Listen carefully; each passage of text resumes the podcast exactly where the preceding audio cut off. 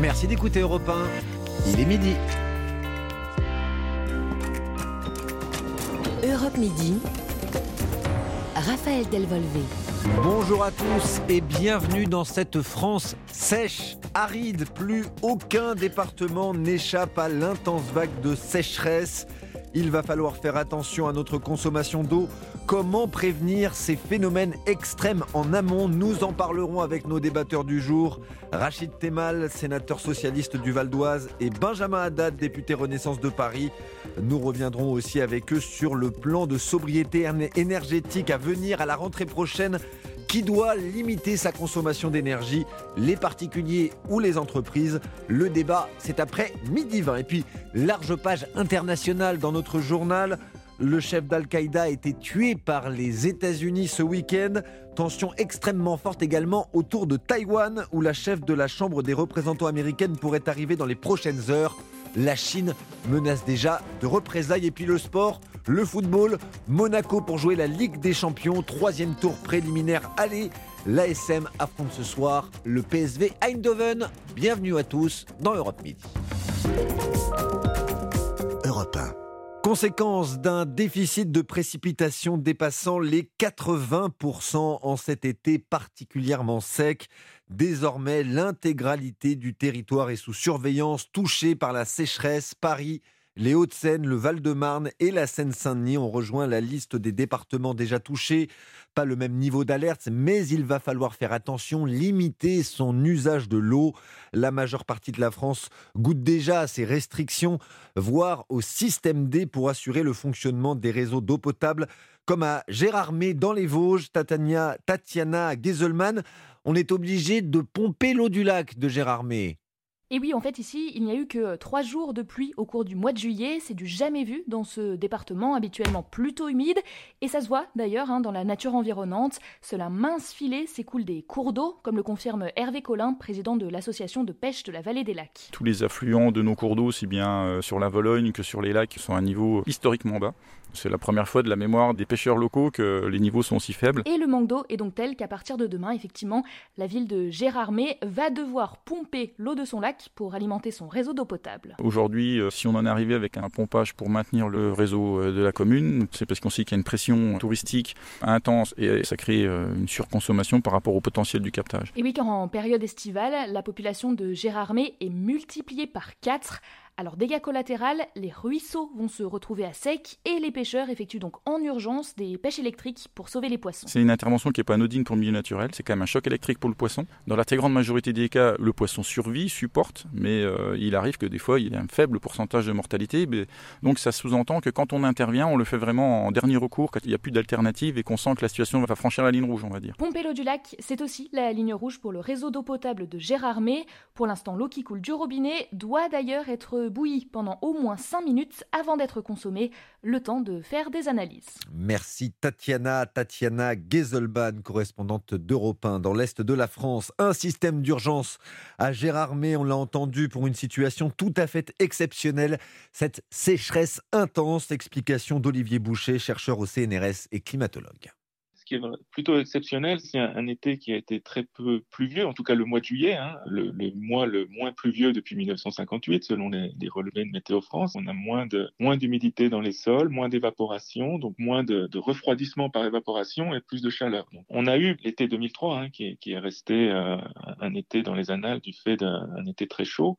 Il est possible qu'on flirte avec le niveau de 2003 sur la moyenne de l'été, mais bon, on a encore un mois, mois d'août à, voir venir. on semble être entré un peu dans une nouvelle ère il est clair que les étés deviennent plus chauds et resteront euh, plus chauds à cause du, changement climatique en cours. Voilà, ces étés-là vont devenir un petit peu plus la norme. Le climatologue Olivier Boucher, il répondait aux questions de Louise Douillet. La sécheresse cumulée à la canicule, un nouvel incendie démarré en Haute-Corse hier à Santo Pietro di Tenda, 450 hectares parcourus par les flammes. La situation était stabilisée ce matin. Justice has been delivered, and this terrorist leader is no more. Justice est rendue, ce chef terroriste n'est plus Joe Biden. Cette nuit à la télévision américaine, le président des États-Unis annonce la mort d'Ayman Zawahiri, le chef d'Al-Qaïda tué à Kaboul en Afghanistan durant le week-end.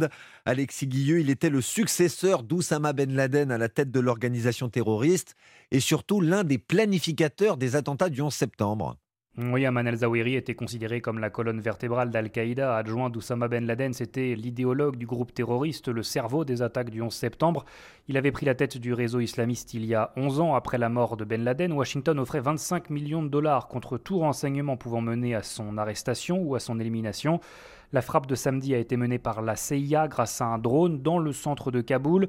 D'après des experts, un missile d'extrême précision muni de lames a été utilisé permettant de ne faire aucune victime collatérale. C'est donc une victoire pour Joe Biden et une réussite pour le renseignement américain.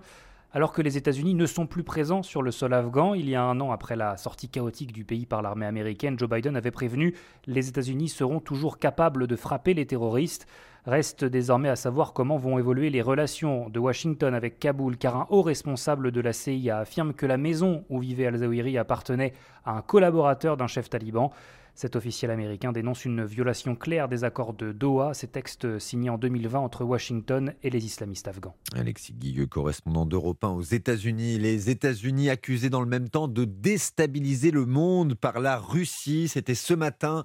Moscou choisit son camp, celui de la Chine, face aux tensions croissantes autour de Taïwan. L'île revendiquée par Pékin devrait recevoir dans l'après-midi la visite de la chef de la Chambre des représentants américaine, Nancy Pelosi. La Chine menace ce matin. Les États-Unis payeront le prix de cette visite que Pékin considère comme une atteinte à sa souveraineté. Les précisions en Chine de Sébastien Lebelzik. Tirs d'artillerie, balais d'hélicoptères de combat et d'avions de chasse, l'armée chinoise mène depuis ce matin des exercices militaires à grande échelle, à une encablure seulement de l'île de Taïwan. Dans la province du Fujian, à 300 km des côtes taïwanaises, des dizaines de blindés et des batteries de missiles balistiques ont été déployés par l'armée populaire. Des manœuvres d'intimidation mises en scène par toutes les chaînes de télévision du pays, alors que l'avion de Nancy Pelosi, qui vient de quitter Kuala Lumpur après une escale de quelques heures, pourrait atterrir à Taipei dans un peu plus de 4 heures maintenant. Un voyage sous très haute surveillance à bord d'un avion de l'US Air Force accompagné d'une escorte de chasseurs américains. Des deux côtés du détroit de Formose, les armées chinoises et taïwanaises sont sur le pied de guerre, ainsi que la 7e flotte américaine déployée en ce moment même en mer de Chine. La présidente américaine de la Chambre des représentants pourrait rencontrer dès demain matin la présidente taïwanaise, une première à ce niveau depuis 25 ans. Cette visite provoque évidemment la colère de Pékin qui y voit un soutien à l'indépendance de l'île dont elle revendique la souveraineté les États-Unis devront en payer le prix, a menacé tout à l'heure un porte-parole de la diplomatie chinoise. Pékin, Sébastien Lebelzik, Europe 1. Un dossier extrêmement sensible de Taïwan ou comment une simple visite peut déclencher un conflit nous suivons la situation de près. Le projet de loi de finances rectificative compris dans le paquet pouvoir d'achat toujours à l'examen au Sénat aujourd'hui. Débat animé hier sur de nombreux sujets, la monétisation des RTT, la suppression de la redevance télé ou encore la défiscalisation des heures supplémentaires. Les républicains majoritaires au Sénat obtiennent avec l'appui du gouvernement le rehaussement du plafond des heures supplémentaires défiscalisées à 7500 euros de façon pérenne ou encore la monétisation des RTT. La taxe sur les super profits a de nouveau été rejetée comme à l'Assemblée nationale. Elle était défendue par la gauche et par les sénateurs centristes. Un commissariat de police attaqué en région parisienne, c'était dimanche soir. Une vingtaine d'individus s'en sont pris aux policiers de Vitry-sur-Seine dans le Val-de-Marne. Gladys Lafitte, que sait-on de ce qu'il s'est passé? Alors il est environ 1h du matin, hein, dans la nuit de dimanche à lundi, quand des personnes tout de noir vêtues, certaines cagoulées, ont lancé quatre cocktails Molotov et des mortiers d'artifice sur le commissariat et en direction des voitures des policiers. Un mortier a atteint sa cible et explosé dans une des voitures. Aucun autre dégât n'a été constaté, ni de policiers blessés. D'autres engins incendiaires du même type ont été retrouvés près du bâtiment. L'attaque était, semble-t-il, préméditée selon Pierre Belloc, maire communiste de Vitry-sur-Seine. Il y a eu une euh, interpellation ce week-end, un peu vive. C'est une forme de représailles. On est une grande ville euh, avec beaucoup de quartiers et euh, les effectifs de police sont parfois insuffisants et donc très vite les forces de l'ordre sont débordées et à ce moment-là, il suffit d'un petit dérapage pour que l'équilibre soit brisé et que on ait ce type d'événement. Voilà, le maire qui appelle surtout à l'apaisement aujourd'hui. Une personne est actuellement en garde à vue en lien avec les faits de dimanche soir. L'enquête, elle, continue. Elle est ouverte notamment pour violence sur personne dépositaire de l'autorité publique. Merci Gladys Lafitte. C'est également au chapitre justice. Pas d'appel du parquet fédéral belge au procès des complicités belges des attentats du 13 novembre. Ce procès dit Paris bis s'est déroulé à Bruxelles. Le jugement rendu fin juin prononçait seulement deux peines de prison ferme contre les 14 accusés. Euh, il était ce jugement qualifié de clément car inférieur aux réquisitions. Sans appel, il est donc définitif. Le sport est l'heure de la reprise. Des choses très sérieuses à sonner pour l'AS Monaco. Les Rouges et Blancs jouent leur avenir européen ce soir avec un match de tour préliminaire aller pour espérer disputer la Ligue des Champions. Ils affrontent le PSV Eindhoven ce soir à Louis II, Jean-François Pérez. Oui, d'autant que les Monégasques ont raté la deuxième place sur le fil lors de la dernière journée de championnat. Pas de qualification directe donc pour la Ligue des Champions, mais un mini parcours du combattant en plein été, comme l'an passé, où la SM avait chuté en barrage. Le défenseur Axel Dissassi ne l'a pas oublié. Il aborde le rendez-vous de ce soir face au PSV avec une forte envie de revanche. On est des compétiteurs, donc euh, on veut se, racheter et on veut évoluer dans la, dans la plus belle des compétitions européennes. Donc il euh, faut se concentrer sur, euh, sur nous-mêmes en utilisant l'expérience qu'on a acquis la saison dernière. Cette élimination l'été dernier face au Shakhtar Donetsk avait fragilisé la position de l'entraîneur de l'époque, Niko Kovac. Le Croate a été remplacé cet hiver par le Belge Philippe Clément. Le technicien flamand, réputé pour son jeu offensif, développé notamment à Bruges, vit sa première expérience à l'étranger. Il n'entend pas renier ses principes, malgré la pression et ce, quel que soit l'adversaire. Contre Paris Saint-Germain ou, à Marseille, nous avons toujours joué pour gagner. Pour moi, c'est une chose importante parce que je veux une équipe de gagnants. Nous attaquons avec tous les joueurs. La participation à la phase de poule de Ligue des Champions est un véritable jackpot pour les clubs. Alors certes, Monaco, qui vient de vendre sa pépite Aurélien Chouameni au Real Madrid pour 100 millions d'euros, n'est pas le plus à plaindre, mais cette présence dans la cour des grands est fondamentale pour la suite d'un projet qui fait bien des envieux en Europe. Voilà, coup d'envoi de Monaco, PSV Eindhoven, troisième tour préliminaire aller de la Ligue des Champions ce soir à 20h. Tiens, aujourd'hui, l'Uruguay, l'Argentine, le Chili et le Paraguay lancent leur candidature commune pour organiser la Coupe du Monde de football 2030. Ce sera le mondial du centenaire. La première Coupe du Monde en 1930 avait été disputée à Montevideo, en Uruguay donc.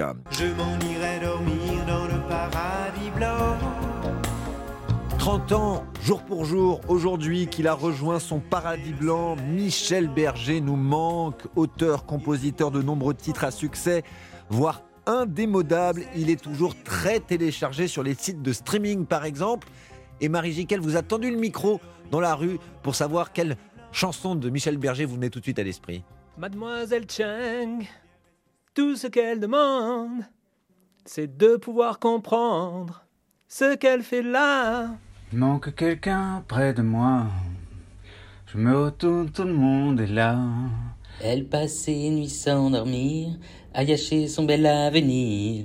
La groupie du pianiste. Mais si tu crois un jour que tu m'aimes, ne crois pas que tes souvenirs me gênent. Dieu que cette fille a un air triste, amoureuse d'un égoïste, la groupie du pianiste. Ça balance pas mal à Paris, ça balance pas mal. Ça balance pas mal à Paris, ça balance aussi. Ça balance pas mal à Paris, ça balance pas mal. Ça balance pas mal à Paris. Ah, c'est dur de résister, hein, de pas fredonner les chansons indémodables de Michel Berger, disparu il y a tout juste 30 ans. Michel Berger qui au moment de mourir avait seulement 44 ans. À la plage ou au bureau, retrouvez la météo. Avec les 250 hôtels Kyriade, partez à la découverte de nos régions sur kyriade.com. Allez, la météo avec Valérie Darmon. Valérie, la forte chaleur s'étend au nord du pays aujourd'hui. Effectivement, et les mêmes départements de l'Ardèche, de la Drôme, du Gard, des Pyrénées-Orientales et du Vaucluse sont en alerte orange canicule. Il fera cet après-midi encore 39 à Nîmes et Cahors, 38 à Albi, 37 à Carcassonne et à Gap, 36 à Manosque et Marseille, 35 du côté de Cognac et de Lyon ainsi que Montluçon. 33 degrés à Bourges, par exemple, à Dijon, à Saint-Étienne et à Blois, 31 degrés euh, à La Rochelle, à Metz et Clermont-Ferrand, ainsi que Strasbourg, 26 degrés à Saint-Brieuc, 24 à Brest, et en région parisienne, 32 degrés. On le voit, cette vague de chaleur est en train de toucher le nord du pays. Tout cela sous un plein soleil, euh, depuis ce matin d'ailleurs et jusqu'à ce soir. C'est juste un tout petit peu plus nuageux le long de la Manche, mais ces grisailles vont se dissiper rapidement au fil des heures. C'est à partir de vendredi que cette canicule se termine au nord, persistera quelques jours encore au sud, en baissant tranquillement. Merci Valérie Darmon. On vous retrouve pour un nouveau point météo vers 18h tout à l'heure sur Europe 1. Europe 1. Le choix de Mola. Allez, votre chronique littéraire comme tous les jours dans Europe Midi, le choix de Mola, notre librairie partenaire à Bordeaux. Bonjour Stéphane Place. Bonjour Raphaël, bonjour à tous. Et on s'intéresse aujourd'hui à une enquête sur un serial killer américain, un homme normal selon toute vraisemblance. Rien ne laissait présager que sommeillait en lui l'un des pires tueurs que les États-Unis aient connus. L'ouvrage qui raconte cette traque s'intitule American Predator. Il est signé Maureen Callahan. Oui, le point de départ de l'enquête, c'est la disparition dans la nuit du 2 février 2012 d'une jeune femme, une serveuse qui travaille dans un petit café sur les rivages de l'Alaska. 24 heures s'écoulent et Samantha Koenig ne réapparaît pas. C'est en visionnant les vidéos des caméras de surveillance que les enquêteurs comprennent rapidement qu'il s'agit d'un enlèvement. Les images montrent un inconnu qui embarque de force la victime en la menaçant. C'est le début d'une traque et tirant sur le fil de la pelote à travers tous les États-Unis. Les policiers vont non seulement interpeller le suspect, mais aussi découvrir que ce père de famille est en réalité un prédateur redoutable, d'où le titre de ce récit captivant, American Predator, Émilie Sabatier, libraire chez Mola. Il avait tué énormément de personnes avant, avant cette jeune fille. Sans jamais se faire prendre, avec une méthode implacable, cet homme a tué en toute impunité pendant des années. Mais qu'est-ce qui fait que ça se lit comme un roman? C'est la façon dont la journaliste étudie la psychologie de tous ces personnages. Et c'est ça qui est passionnant. On vit on voit tous les personnages, que ce soit le meurtrier, les flics, les parents, euh, les cousins. On a un effet presque de série, de très bonnes séries télévisées à ce niveau-là. On voit, on vit, on voit tous les personnages. Des livres consacrés à des tueurs en série, il y en a eu plein. Singularité de celui-ci, d'abord, on n'a franchement pas beaucoup, voire pas du tout entendu parler du parcours criminel d'Israël Keyes. Et puis, et c'est la force de cette enquête, malgré l'horreur des faits, la journaliste new-yorkaise Maureen Callahan ne tombe pas dans le travers du sensationnalisme, pas du tout, son éditrice française Marie Missando. On va pas être dans des détails euh, glauques, il n'y a rien de, traumatisant à la lecture, etc. C'est plus dans l'analyse d'un profil psychologique très très compliqué, puisqu'en fait, euh, ce type ne correspond à aucun profil psychologique tel qu'ils sont, ils sont établis par les agents du FBI, Donc c'est là c'est très intéressant. Et il y a ce côté ben, enquête dans l'enquête, puisqu'on découvre plein de choses en suivant des enquêteurs du FBI et des agents qui vont nous faire découvrir ce personnage, enfin strat après strat, puisqu'en fait il ne répond à aucun profil psychologique. Jusqu'à la fin, on va découvrir plein plein de choses et, d'ailleurs, comme il, est mort en prison, enfin, on, ne saura jamais tout sur tous ces crimes, on, ne saura jamais. Et ces pages sont nourries d'un incroyable travail de documentation, charpente solide pour une lecture fascinante. On perçoit bien aussi la difficulté de mener des investigations de cette envergure aux États-Unis, puisque d'un État à l'autre, les règles, les contraintes judiciaires changent. Merci Stéphane Place et à demain pour un nouveau choix de Mola.